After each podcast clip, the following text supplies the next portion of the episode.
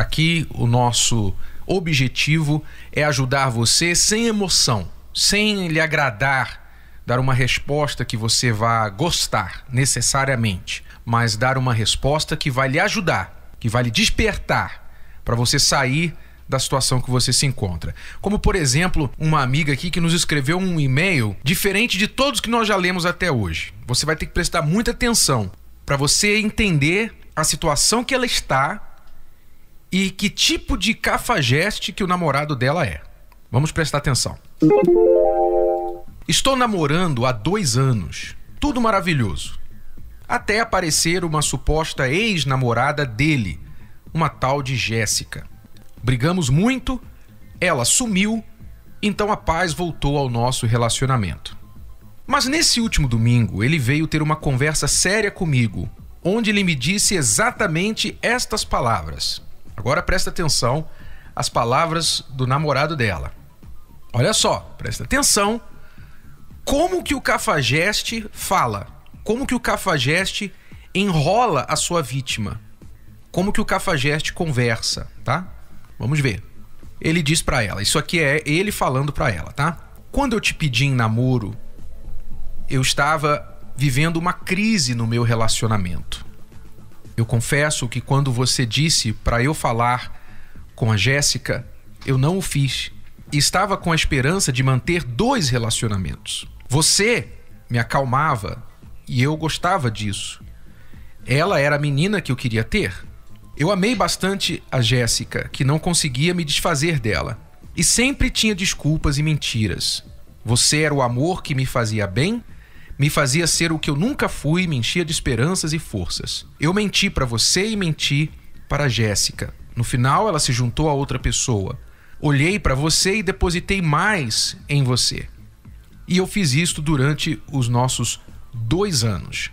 Quer dizer, só aqui a gente já pode ressaltar o fato dele ter começado um relacionamento com a atual namorada dele, não sei se a gente pode chamar atual, porque ele tem três. Hum. Acho que quatro com ela, não sei. Só o fato dele ter começado um namoro com ela, saindo de uma crise no relacionamento, já deveria ter sinalizado para ela que não era um barco onde ela deveria navegar. Né? É, e ele até chegou a falar que ela pediu para ele falar com a Jéssica. Uhum. Quer dizer, ela estava consciente que existia uma Jéssica na vida dele, né? E isso aí já foi um erro muito grande da parte dela e de muitas mulheres que pensam que elas vão ser tão boas, elas vão mudar a vida do homem que eles vão mudar de cafajeste para um homem diferente, só pelo amor que elas têm por eles. Exato. A conversa é. dele vai ilustrar exatamente isso. Não somente como que o cafajeste trabalha, mas como que o cafajeste faz a mulher ficar apaixonada por ele e querê-lo, mesmo apesar das suas cafajestagens. Vamos continuar lendo aqui. Olha só, ele continua dizendo para ela: Quando eu saí de férias no nosso primeiro ano, eu fui ao encontro da Jéssica. Pedi para voltar e ela me descartou. Depois cedeu e até me procurava mas acabou voltando para o outro. Depois eu usei o que eu tinha de bonito em mim, quer dizer, ele sabe. eu usei o que tinha de bonito em mim, o meu rosto e o meu jeito conquistador, quer dizer, o Cafajeste sabe o que usar, né? Até que a Josefa se apaixonou por mim perdidamente. Então nós temos Jéssica, agora tem a Josefa, tá? Ela sabe de você e sabe quem você é. Quer dizer, então a Josefa também é uma cafajeste. Não, até agora são três, né? A Jéssica também é uma cafajeste, né? Exato, pois é. É difícil achar um bom moço, né? Uma boa moça nessa história. Mas, então, ele usou o jeito dele, o que ele tinha de bonito, e conquistou a Josefa. Né? E a Josefa sabe daqui está nos escrevendo também. Então conheci a Xinha, aquela da foto. Tem mais uma. Secretária e estudante muito bem apresentada e de uma visão ampla. Mulher muito ocupada e trabalhadora. Fiquei com ela três dias e menti para você. Mas eu e Xinha somos diferentes demais, porque ela tem muitos fantasmas e uma mente muito má. Ela foi a última. Todas as três perceberam que existe uma mulher em minha vida. Você. Eu não estou fazendo aqui humor da sua miséria, amiga que nos escreveu, mas desculpa, porque é trágico, mas é cômico ao mesmo tempo. Eu não estou rindo da sua situação, eu estou rindo da lábia desse cafajeste. Agora estou sendo verdadeiro, ele diz. O meu jeito de ser mulherengo eu consigo largar. Então, Se quer real... dizer que ele não largou ainda. É, consegue largar. Não largou até hoje, mas diz que consegue largar. Se realmente você não vê a libertação em mim, é porque eu bebi muito da palavra de Deus, da Bíblia, e não abri mão da mentira e da prostituição. Não sei o que ele quis dizer com isso, mas parece que ele é um, alguém que diz crer em Deus, mas não pratica, enfim. Pelo menos é honesto nessa parte. Eu agora estou sendo eu mesmo. E daqui para frente quero ser limpo, sem mentira, quero ser uma nova pessoa. Eu estou cansado, já não aguentava mais. Me dói mentir para você. Agora chega. Então essas foram as palavras do namorado dela. E ela termina o e-mail nos perguntando: "Até agora eu estou em silêncio, pois não sei o que fazer. Me ajudem." Antes da gente dizer para você o que você deve fazer, então corre porque vem os cachorros por aí.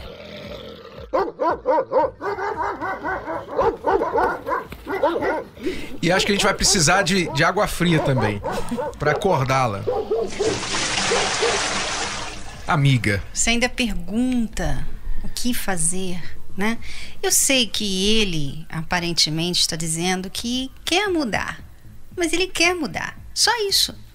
Ele não mudou. Essa é a questão. Vocês, mulheres, homens, que tem uma pessoa assim, que vive falando, oh, vou mudar, eu tô mudando, e a pessoa não mudou ainda, vocês não podem acreditar só na palavra. Porque até ontem, até assim, um minuto atrás, a pessoa não tinha palavra com você. Por que, que de repente você vai acreditar na palavra dela? Eu sei que tem muitas pessoas até que fazem a terapia do amor e elas querem mudar, têm um passado ruim, elas querem mudar e elas estão mudando.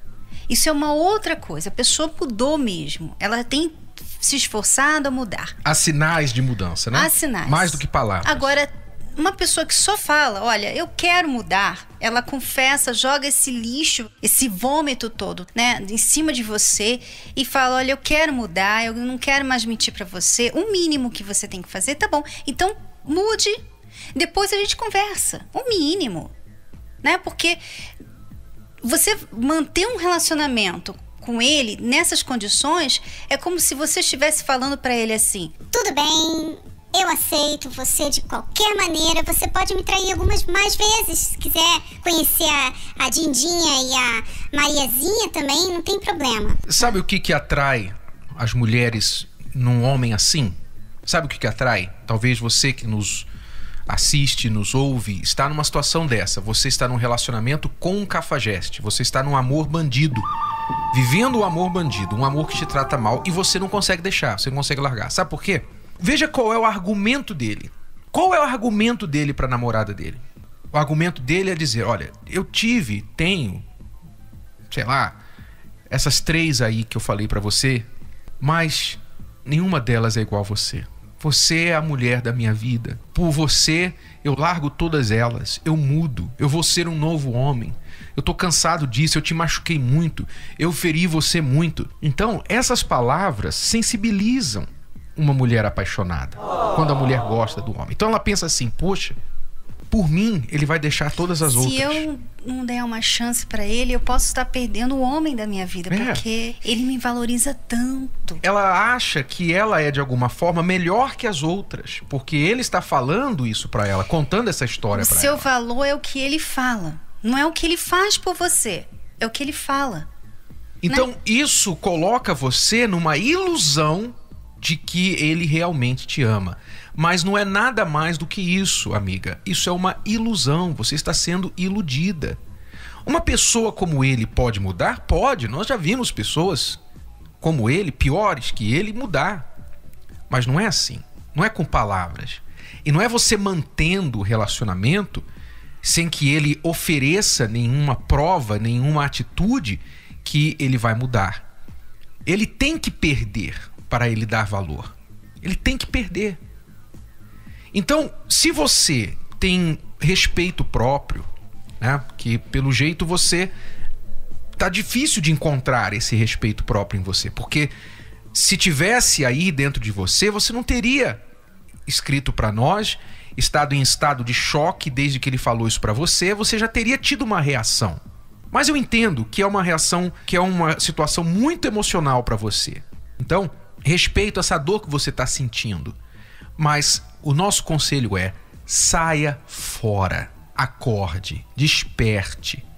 Esse homem é um enrolador. Você está sendo igual aquele franguinho de padaria. Você está sendo enrolada e já passaram dois anos da sua vida e você não tem nenhuma prova concreta de mudança da parte dele. Sabe o que, que pode acontecer se você não romper com isso agora? Você pode chegar a 5 anos, 7 anos, 10 anos, cansada, humilhada, sem nenhum valor próprio, nenhuma autoestima, e você vai chegar e ver que esse homem é igual que ele sempre foi. Por quê? Porque você sempre o tolerou.